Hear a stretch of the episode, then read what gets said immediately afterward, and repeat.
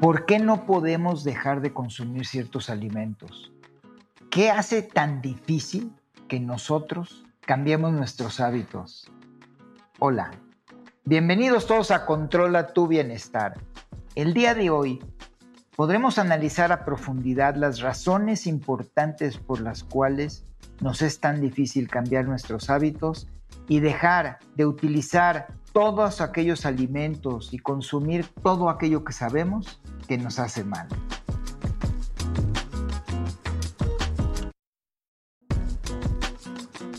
La estadística nos proyecta que para el año 2030 el 85% de la población de los países industrializados serán obesos. 85% de la población. Escuchen, ¿cuáles son las causas? Son muy sencillas.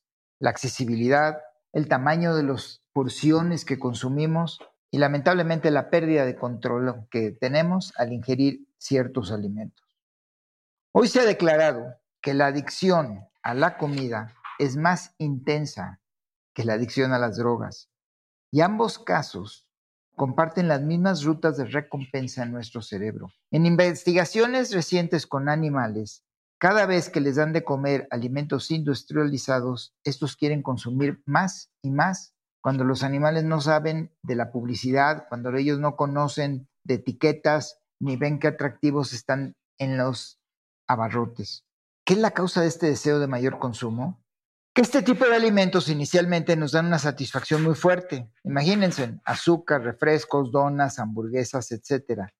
En el momento que nuestro cuerpo ya no tiene ese azúcar o alimento, empieza a tener un sentimiento de abstinencia que les causa malestar, entonces automáticamente nuestro cuerpo nos pide que consumamos más. ¿Cómo sucede con las drogas? Lo que en un principio una baja cantidad de droga causa mucha satisfacción, conforme pasa el tiempo, nuestro cuerpo se va adaptando a esa cantidad de consumo y cada vez necesitamos consumir más para poder obtener la misma recompensa. En un experimento donde les daban a los ratones shocks eléctricos cada vez que consumían este tipo de alimentos, seguían consumiéndolos a pesar del dolor físico que les causaba el shock, principalmente con alimentos altos en grasa y carbohidratos. ¿Cuáles alimentos no son adictivos? Los alimentos que la naturaleza nos ofrece. Verduras, semillas, leguminosas, vegetales, frutas, no causan adicción. En el mismo momento que los transformamos, que se convierten en pasteles, donas, pizzas, cereales, pan dulce, etc., se vuelven adictivos. Otro factor muy importante para tomar en cuenta es el medio ambiente, la accesibilidad y la gente que nos rodea. Si estos alimentos los tenemos continuamente en casa, en un momento de prisa, ansiedad o desesperación, los vamos a consumir. Si lo único que tengo en la casa son dulces y chocolates y tengo hambre, me va a dar flojera ir a comprar una manzana. En cambio, si tuviéramos que ir a comprar a la tienda a 5, 6, 7 cuadras de distancia, este tipo de alimentos no los consumiríamos. Igualmente, si las personas que nos rodean constantemente están consumiendo estos alimentos, eventualmente caemos y empezaremos a consumir de la misma manera. La Universidad de Yale hizo un experimento con 150 estudiantes entre 18 y 21 años de edad, donde después de unas semanas, aquellos que basaron su dieta únicamente en artículos industrializados desarrollaron la dependencia a ellos, mientras los que se alimentan de brócoli y vegetales no. Ahora, ¿qué podemos hacer para erradicar esta adicción? Primera acción, vamos a crear barreras al acceso. Lo más sencillo, no los tengas en casa.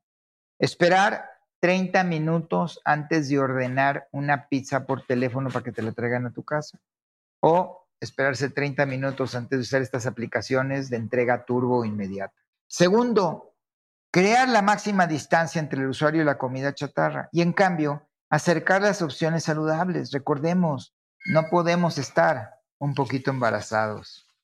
Ahora, ¿por qué no tengo autocontrol con la comida? ¿Acaso no tengo control de voluntad? Es muy relevante entender que es una enfermedad. La adicción a los alimentos ya es una enfermedad y no debemos de satanizar a la persona. Por un lado, si vemos a alguien comer un pastel con chocolate, lo vemos normal. En cambio, si a la misma persona le hubiéramos fumando en público o consumiendo alguna droga, lo satanizamos. Entendamos que hoy la adicción a los alimentos ya se trata como una enfermedad. Hay que entender qué efecto tiene la comida en nuestro cerebro y que sepamos que nuestro cerebro vale más que un Ferrari. Por ejemplo, hay un conservador de alimentos muy utilizado que se llama el glutamato monosódico, que dispara y estimula los sensores de dopamina tal y como lo hace el azúcar y las drogas. Entonces, estamos tomando o comiendo unos fritos, unas papitas llenas de glutamato monosódico, que a lo mejor no les da ningún sabor adicional, pero sí logra crear los mismos caminos de recompensa en nuestro cerebro. Se nos facilita a mucha gente ponernos a dieta tres, cuatro días, hasta el límite promedio son seis semanas, y abstenernos de consumirlos. Pero en el momento en que nos damos permiso a romper la dieta, regresamos a nuestro hábito anterior y eso nos comprueba la adicción. No todos los alimentos nos estimulan a todos de la misma manera. Recordemos, cada uno de nosotros somos individuos independientes. Hay quienes son adictos a chocolates, hay otros que son adictos a dulces, otros a lo salado, desde papitas fritas hasta una pizza.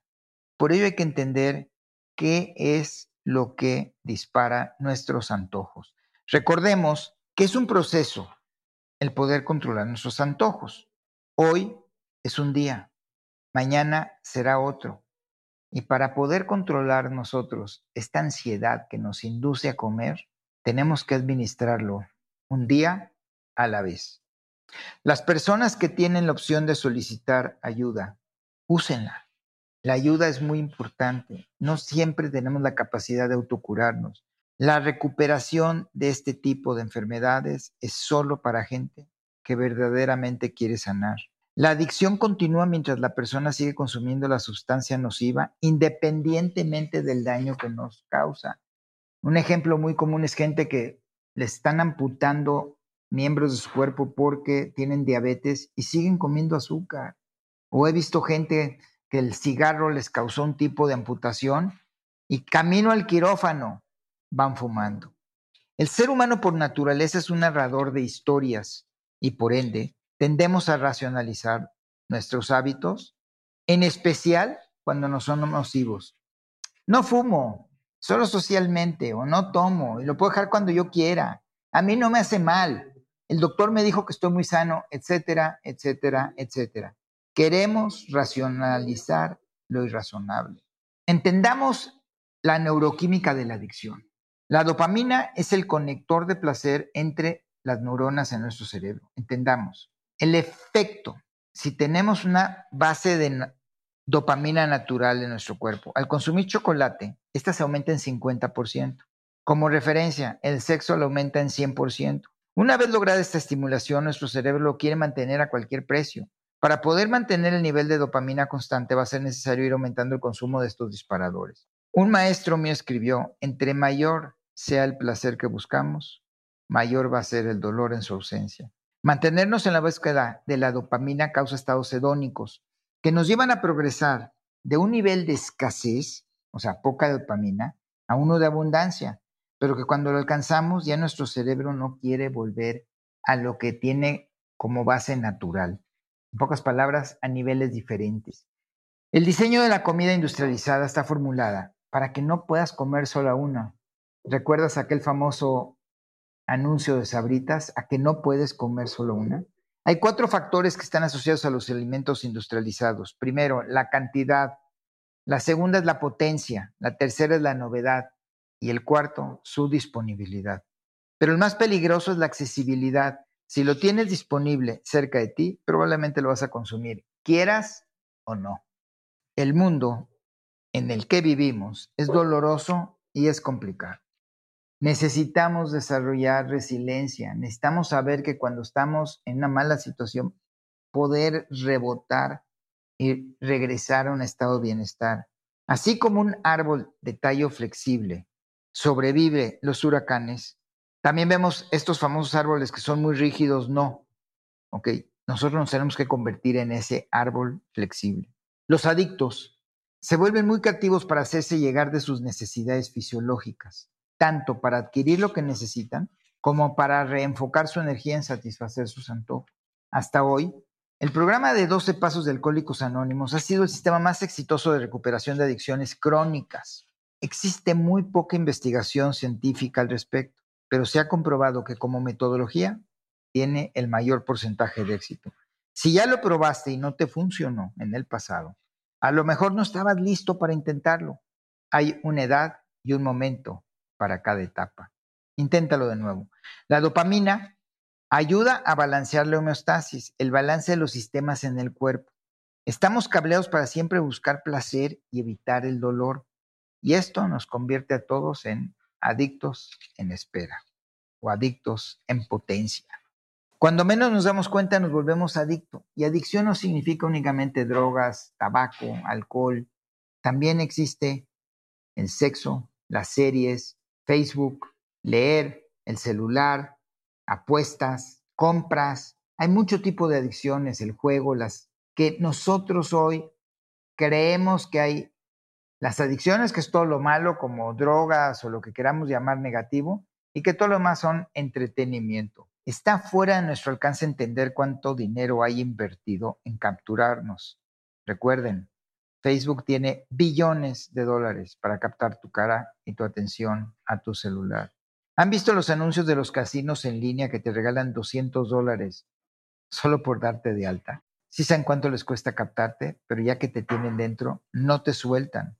Cuando efectivamente somos adictos, normalmente no lo reconocemos. En la última publicación de la doctora Lemke, describe las siguientes profesiones como las de mayor número de adictos. Escuchen, cirujanos, anestesiólogos y pilotos de aviación.